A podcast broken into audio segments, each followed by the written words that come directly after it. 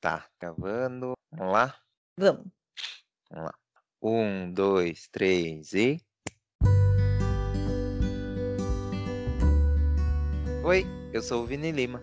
E eu sou a Esther Zanelato. No podcast de hoje, a gente vai falar dessas regrinhas que as pessoas andam pregando por aí, sabe? Se sei. Sabe essas coisas que você faz porque todo mundo faz, mas que você nunca se perguntou o porquê? Então, e é para questionar os porquês que o tema de hoje é: quem disse que tem que ser assim?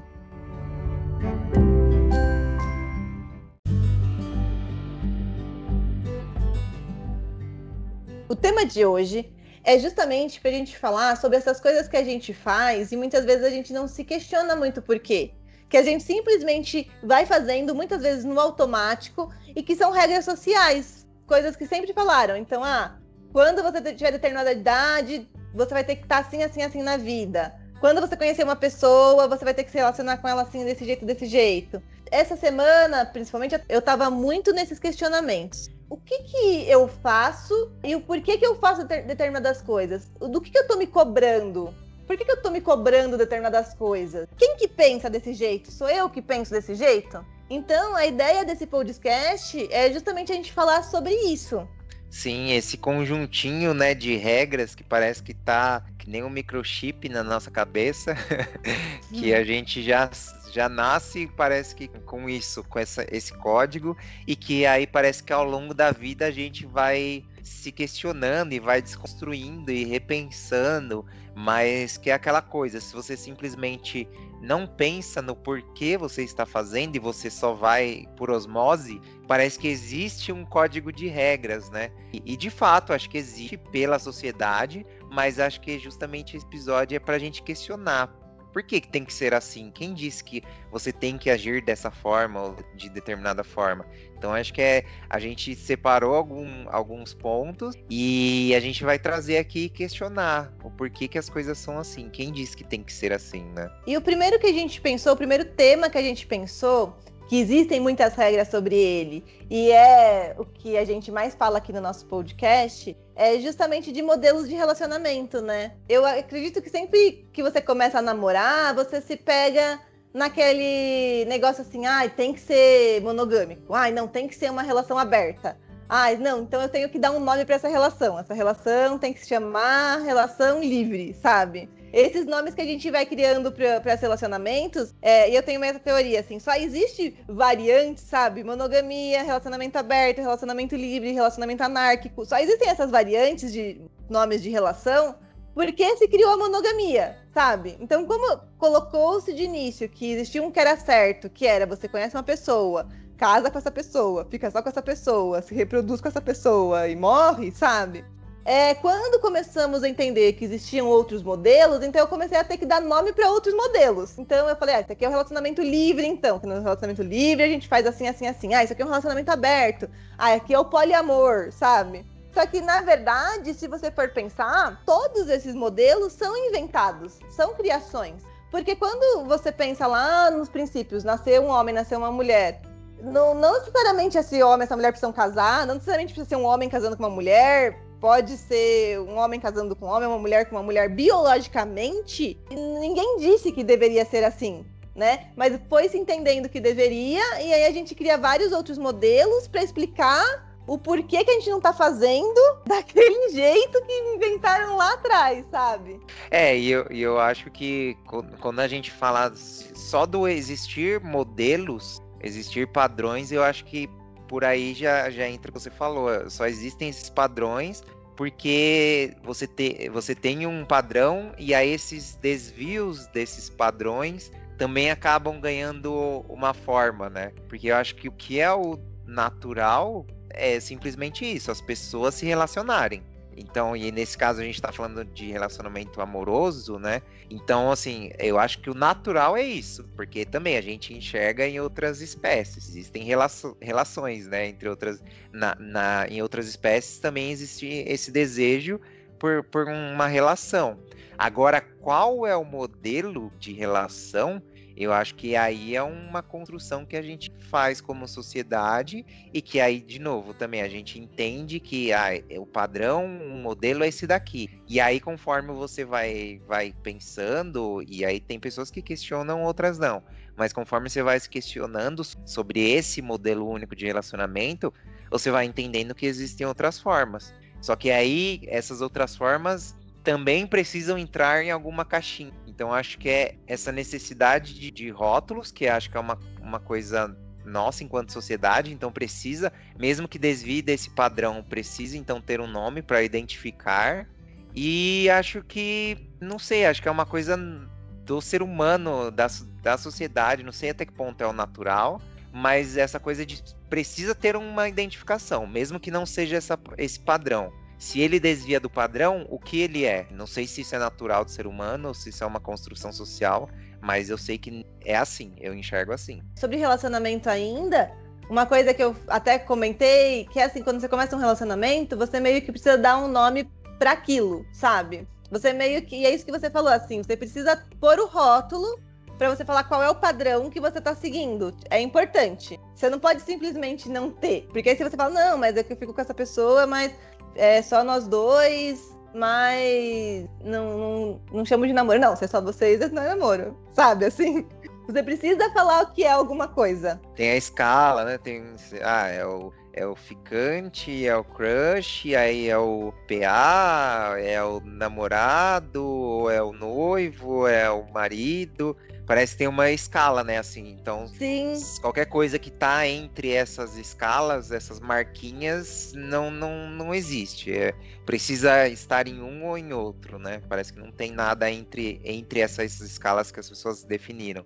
E aí tem também as regras, assim, né? Ah, se você mais quando você começa a, a ficar com alguém, aí já tá um tempo. Aí as pessoas falam, não, mas por que, que vocês não estão não namorando? Aí você fala assim, ah, não, a gente só tá se conhecendo e tal. Mas quanto tempo? Eu falo assim, ah, sei lá, quatro meses. Não, mas quatro meses, mas vocês estão ficando com outras pessoas? Não, é, a gente decidiu que é exclusivo, só tá ficando entre gente. Não, mas vocês se vêem todo final de semana? É, a gente se vê todo final de semana. Ah, então é um namoro, sabe? Se vê todo final de semana, quatro meses, só vocês. É um namoro. Ah, não, mas a gente não quer chamar de namoro, não quer pôr esse rótulo. Não, mas por quê? Sabe? Porque não quero, porque não gosto. Não, mas por que você não gosta? Não, porque. Não, mas você acha então que a pessoa vai. Você não confia? Não, não é que eu não confio, eu só não quero, sabe? Aí entra nessa questão, né? Quando a gente tem justamente essa pessoa que não quer rotular, por que, que ela não quer rotular? Porque eu acho que com os rótulos vêm outras coisas, né? Que às vezes aquela relação não tem.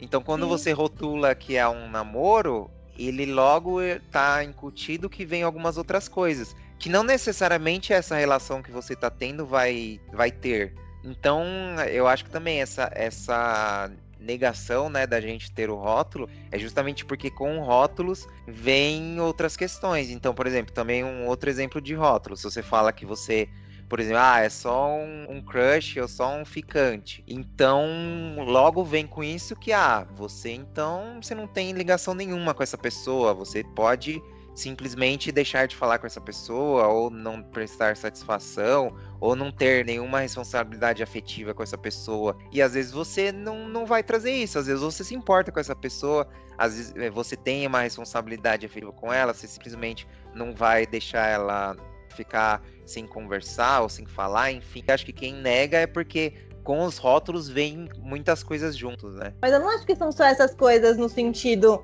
de, ah, se eu assumir que é um namoro, eu não vou poder simplesmente um dia parar de falar com essa pessoa, né? Não é nem isso, assim, mas eu sinto muito que, ah, se eu assumo que isso aqui é um namoro, tudo bem, a gente, a gente, tá, a gente tá exclusivo, estamos se vendo todo final de semana, estamos gostando um do outro. Só que se eu falar que é um namoro, entende-se que eu tenho planos para o futuro com essa pessoa, que eu, eu, de certa forma tô assumindo um compromisso aqui, entendeu? Uhum. E às vezes você não quer assumir compromisso nenhum. Você quer só ficar com aquela pessoa porque você tá curtindo ficar só com aquela pessoa, não tá com vontade de ficar com nenhuma outra. Você quer ver todo final de semana porque você tem vontade de ver todo final de semana, mas se você não tiver vontade, você não vai ver e tá tudo bem. E é isso, entendeu? Como chama esse relacionamento? É desse que eu gosto. Aí que tá, não tem que ter nome. Exatamente. É isso, ele é, são pessoas. Esse é o, o nome. Sim, sim, né? Que é a coisa do que cada vez mais eu entendo relação como um compartilhar sua experiência com a outra pessoa. Isso não precisa ter um nome.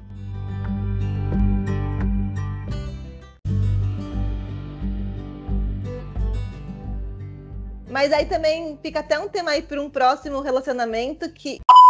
Relacionamento, perdão para um próximo tema, para um próximo relacionamento. Eu tenho um tema para esse relacionamento. Eu tenho um tema. Nosso tema vai ser floresta. Vai ser Frozen. Nosso tema vai ser Frozen. Aí tudo que a gente faz é, é no gelo.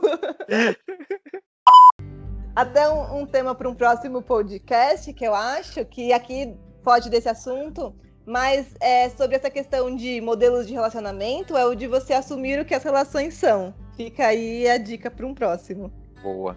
Então a gente aproveita e passa para o próximo tópico que a gente colocou como das regras que a gente segue sem saber o porquê, que é a coisa de coisa de homem versus coisa de mulher. Isso eu acho começa desde criança com aquela coisa do se é uma menina quando ela é bebezinha, então as coisas que ela ganha são rosa.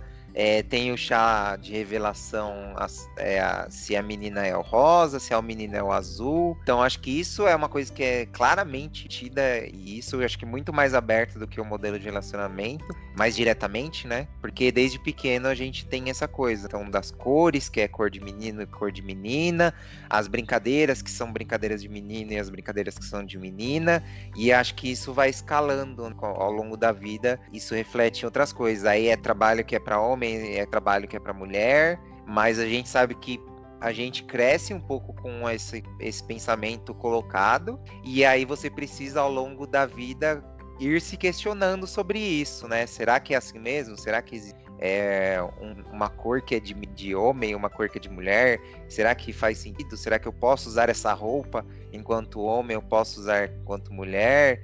E acho que aqui também fazer um disclaimer importante, que a gente está falando muito essa de, de homem de mulher, e que entra em questões de gênero, e aí a gente nem nesse episódio a gente não vai entrar muito na questão de transgênero ou de não binário ou de tudo que não, não encaixe no cisgênero, porque acho que a gente nem tem lugar de falar e acho que aí precisaria ter pessoas que se identificam dessa outra forma para trazer, mas com certeza um, também é um outro episódio que pode entrar nesse nosso radar, né? E eu acho engraçado que você falou, ah, é uma coisa que é desde que você é muito criança, que já começam a te colocar essas coisas de ah, se você é homem, você gosta dessas coisas, você faz assim assim. Se você é mulher, você se comporta de tal forma, você não fala determinadas coisas, você não senta de, de determinada forma. Então você tem todas essas regrinhas sociais que você precisa seguir, além das coisas que você pode ou não gostar, né? Que também não faz o menor sentido, porque você gosta do que você gosta. Você não tem um controle sobre o que você gosta. E é de novo, quando, é, é, quando eu falo que é coisa inventada, eu sempre acho que a gente tem que partir do princípio se a pessoa nasceu, não existe sociedade. A, a cor de roupa que ela usa diz alguma coisa, sabe? Se não existisse toda essa construção social, não existiria isso. Então, é essa definição de gênero, de menina usa isso, menino usa aquilo, homem gosta disso, mulher gosta daquilo, é totalmente inventada. É totalmente é uma mentira, na real. É uma mentira social que a gente conta e repassa, tipo, de geração em geração. Lógico que hoje em dia a gente já tá cada vez mais flexível, né? As pessoas estão é, mais abertas para se desconstruir e tudo mais. E, e o nome, né? Tipo, existe o nome de homem e nome de mulher. Então, o nome que vão te dar já vai determinar muitas coisas sobre você, sabe? E isso é muito bizarro. E, e, aí é muito triste, porque mesmo quando. É, lógico, a gente não vai entrar nessas questões de, de transgênero, não binário e tal, porque não é nosso lugar de fala, mas mesmo como cisgênero, se você. É, se eu sou mulher e decido que eu quero trabalhar, sei lá, numa obra, sabe, como pedreira, eu vou sofrer diversos preconceitos. Até de pensarem, de questionarem a minha sexualidade, né? Se você é um homem e trabalha com educação infantil, logo você é homossexual, sabe? Tipo, não, uma coisa não tem absolutamente nada a ver com a outra. Pode ser como pode não ser, porque uma coisa não tem nada a ver com a outra. Mas existe esse preconceito. A partir do momento que você, como homem, decide fazer uma coisa que é vista como mulher, entende-se diversas outras coisas sobre você, que é totalmente criação, é, sabe? É, e aí eu acho que vem vindo para um, um outro lado também, quando as pessoas escolhem, pensando muito, tô pensando muito na questão de roupa, né?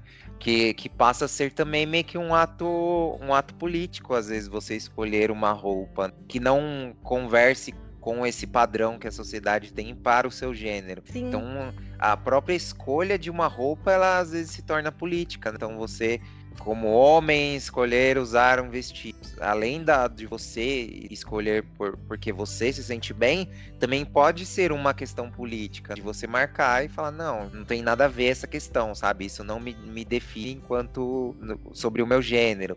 Ou a mulher também do outro lado, escolher uma roupa que a, as pessoas leem como mais masculina. É, sabe o que eu lembrei? Que na faculdade você tinha o caderno das meninas superpoderosas. sim, sim. não, mas uma... era, das. Não, não, era um de florzinha só, acho. Era da superpoderosa ou era do Puff? Acho que era do Puff.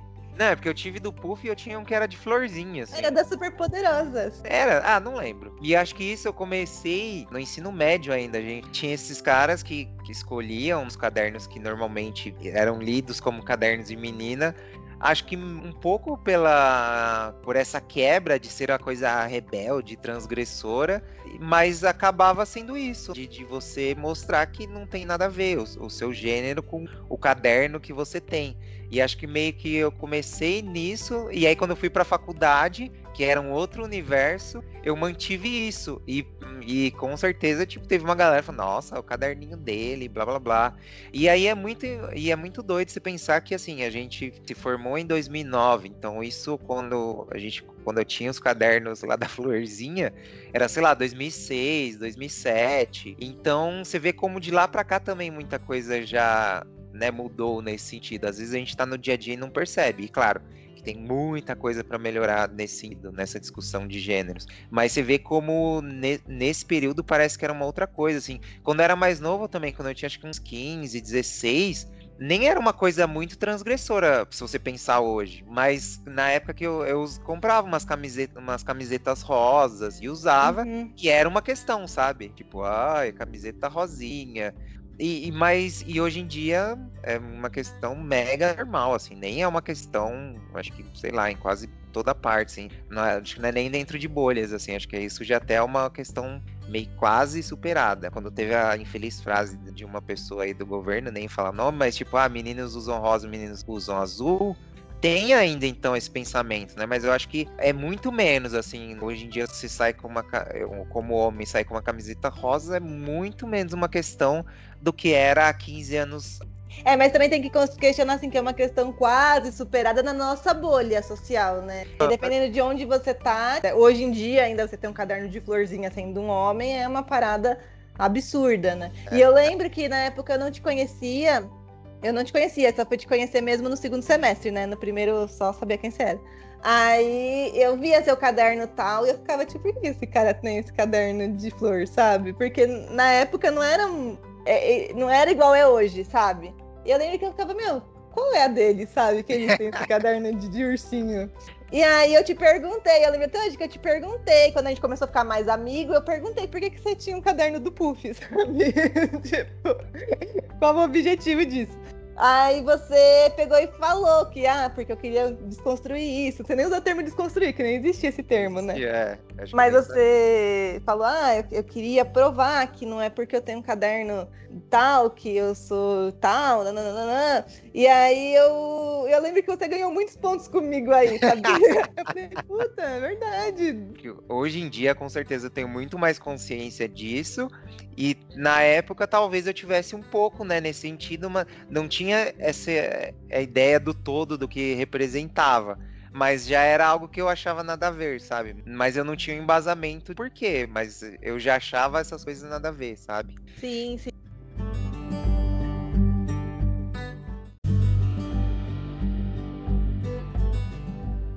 E aí, aproveitando que a gente está falando então, né, de coisas há anos que aconteceram, é, aproveitando para falar de questões de idade, então que também existem essas regrinhas de idade, né? Então se você tem 15 anos, você tem que ser assim, assim, assado. Se você já está com 20, você tem que fazer assim, assado.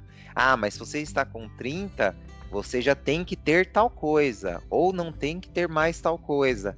Então existe muito essa construção também, essa escala etária, que você pode ou não pode fazer, e também quando você é mais velho, então tem todo. Um, Espera-se uma postura de alguém que é mais velho.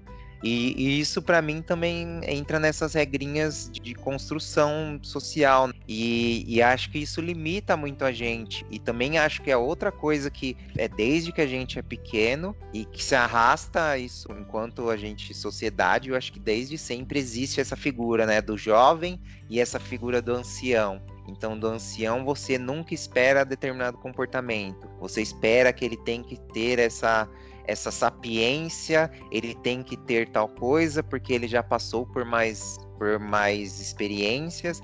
E, e isso até é uma coisa que eu, Vini, penso, que é a respeito de maturidade. Que para mim, maturidade não tem uma relação direta com idade. Não é assim, se eu tenho 30 anos, eu tenho tal maturidade. Se eu tenho 50, eu tenho tal. Ou se eu tenho 15, eu tenho determinado nível. Eu acho que quanto mais velho você fica, você tem maiores chances de ter uma maturidade maior. Mas não é uma relação direta. E eu conheço pessoas, e com certeza quem está ouvindo também deve conhecer, pessoas que têm 40 anos que não têm uma maturidade de alguém que às vezes tem 20. Então eu acho que não é uma relação direta, mas quanto mais velho você fica, você tem uma maior chance de atingir uma maturidade. Mas não é uma relação direta, sabe? Quando eu pensei nesse tema das questões de idade, o que me veio mais forte foi essa coisa do ah, com determinada idade temos que já ter feito determinadas coisas, sabe? Principalmente a quando, como mulher, assim, a questão da maternidade, né? Porque conforme você começa a ter uma certa idade, aí as pessoas já começam a te perguntar assim: ah, mas você não vai querer ter filho mesmo, né? Já tô numa fase que eu vou no médico e ele fala: mas você pretende ter filho daqui quantos anos? Cara, não sei, não, não sei se pretendo, não sei quantos anos. Talvez sim, talvez não. E não pode ter essa resposta, não sei, porque é regra, assim, você vai ter filhos, quando é que vai ser? Já tá 33 anos já. Essas coisas que eu também acho que é uma coisa que a gente tem que muito se questionar é, com, ah, com, com, com, eu preciso ter filhos, ou tem a idade certa para ter filhos, né? Lógico que a mulher tem a questão do relógio biológico, né? Depois de uma certa idade, você já vai ter mais dificuldade e tal. Mas e se você não tiver, sabe? Qual o problema? E se você não quiser ter? Tem problema não querer ter? Porque tudo isso são regras que as pessoas criam também pra gente, do tipo, tem que querer, tem que ser com tantos anos, tem que ser até tal idade, tem que ser assim assim né? E quantas meninas que a gente vê que não sofrem mesmo porque já tá com tanta idade, não, ainda não, não, não conseguiu, ou não consegue engravidar, e aí aquilo vai virando um sofrimento, né? E tudo isso é porque você tem que ter filho, você tem que ser mãe, senão você vai ser uma mulher incompleta, senão você não vai saber qual é a coisa incrível que você sente quando você tem filho. E eu não tô falando que você não sente ou sente, porque eu não tenho filhos e eu não sei como é que é. Mas eu acho que existe uma romantização da maternidade e uma pressão em cima de você precisa ter filhos para sentir determinadas coisas, porque senão você não vai ser uma mulher plena e completa. Existe isso. Quando você verbaliza assim, você fala, não, mas isso é absurdo, mas não faz sentido. Mas é, é uma coisa que tá meio autoimposta, sabe? É velada, né? É, exatamente. É velada. Tanto que, às vezes, a pessoa, a gente, as pessoas fazem comentários com a gente, que já tem mais, mulher que já tem mais de 30 anos e, e é solteira e tal, que são comentários mas você já tem 30 anos, você deveria querer casar e não sei o quê, sabe? Tipo, cara, eu, eu não deveria nada se eu não encontrar uma pessoa legal para casar. Eu não deveria querer casar, vou casar com qualquer pessoa, sabe? Isso não faz sentido. E também da questão da idade, que me vem muito, aí num outro assunto, que é a de, com determinada idade eu tenho que estar tá formada, eu tenho que estar tá casada, eu tenho, tipo, tem toda a sua vida. Então, com 32 anos, eu tenho que estar formada na faculdade, com a minha pós-graduação, o meu MBA, o meu não sei o que lá, né? E se com 30 anos eu resolver largar tudo e arranjar uma outra profissão, meu Deus do céu, você é louca, né? Não pode, pelo amor de Deus, tal, tal, tal, tal, tal. É, e, e aí acho que só fechando esse assunto, também pensando em pessoas mais velhas, né? Mais, mais que a gente, que a gente tá na faixa dos 30, pensando também em pessoas com 60, 70 anos, que às vezes também tem essa coisa de não, a pessoa com 60, ela tem que ser a madura, ela tem que estar tá resolvida da vida dela. E às vezes você com 60, 70 é, a, a pessoa se encontra ali, sabe? E ela acha que ela tem que fazer, sei lá, começar uma faculdade ali do nada, que porque ela se encontrou ali, viu algo que ela quer fazer, ou ela quer fazer algum esporte, ou ela quer, sabe, uma ruptura quando tem alguém mais velho que faz algo que geralmente é esperado de alguém mais novo, umas coisas mais inesperadas, né? Então acho que também fica a pessoa mais velha fica nesse lugar de que ela não pode ser espontânea, ela não pode é, fazer alguma loucura. E aí, se ela, fa se ela faz, aí já é porque é o velho maluco, ou é a velha maluca. Então, acho que isso também restringe o comportamento de quem é ainda mais velho que, que a gente.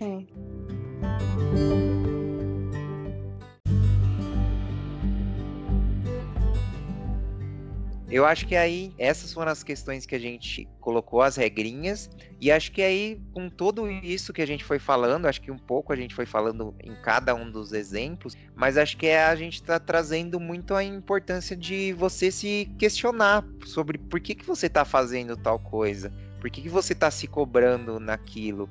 É, é algo que você está sentindo que você precisa fazer ou quando você para e pensa, você sente que é algo que vem de fora, você está internalizando. E acho que aqui, claro, é, é, difícil a gente saber né, até que ponto é algo que é uma pressão social, pessoas próximas ou da sociedade como um todo, e o que, que é natural da gente. Isso é difícil, mas eu acho que você se questionar é um primeiro passo para você começar a chegar lá.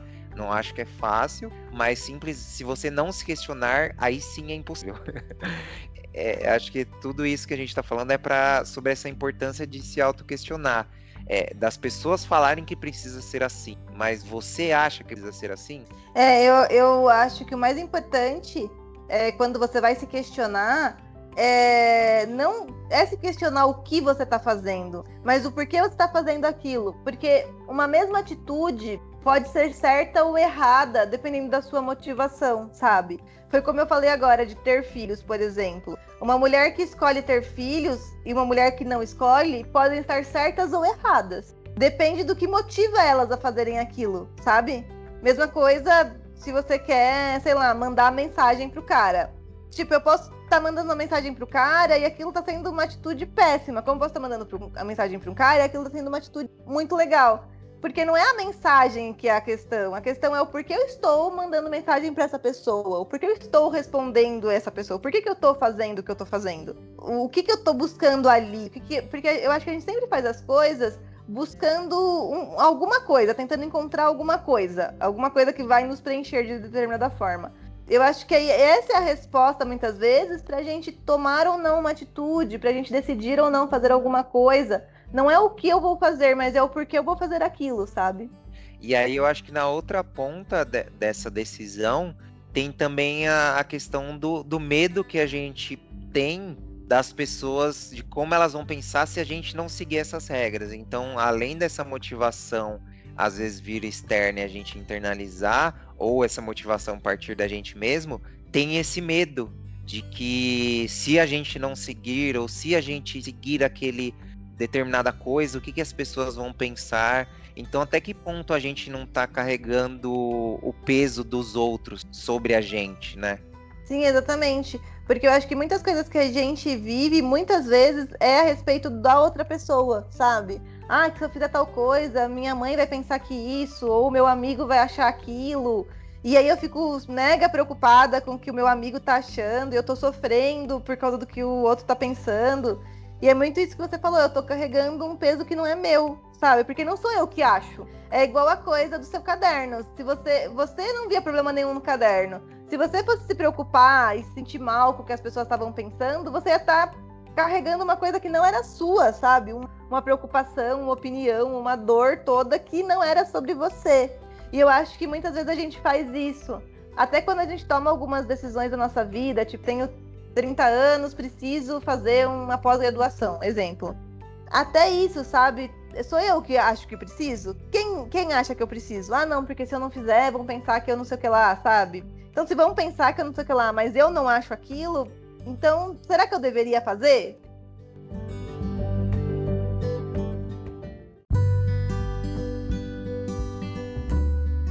Bom, e esse foi mais um podcast, nesse episódio em que a gente trouxe o livro de regras e rasgou ele aqui.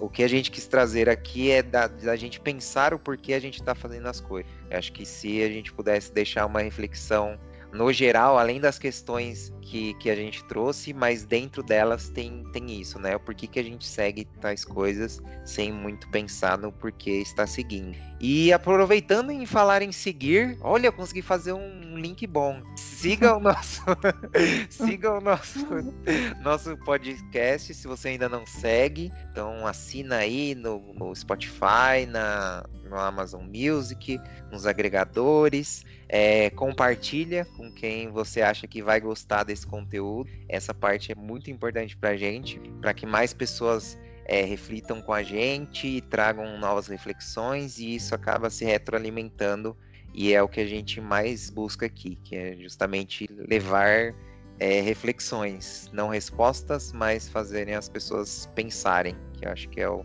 que a gente mais quer e que acho que enxerga como uma maior necessidade nesse mundo atual, né? A gente, a gente pensar no porquê das coisas. E se você quiser mandar um e-mail pra gente, manda no podcast@gmail.com ou se você é mais próximo da gente, manda uma mensagem nas nossas redes para falar o que achou do episódio, ou se você tem alguma ideia de algum tema ou tem alguma opinião sobre algum outro episódio, manda pra gente nas nossas redes, no nosso Zap e eu acho que é isso.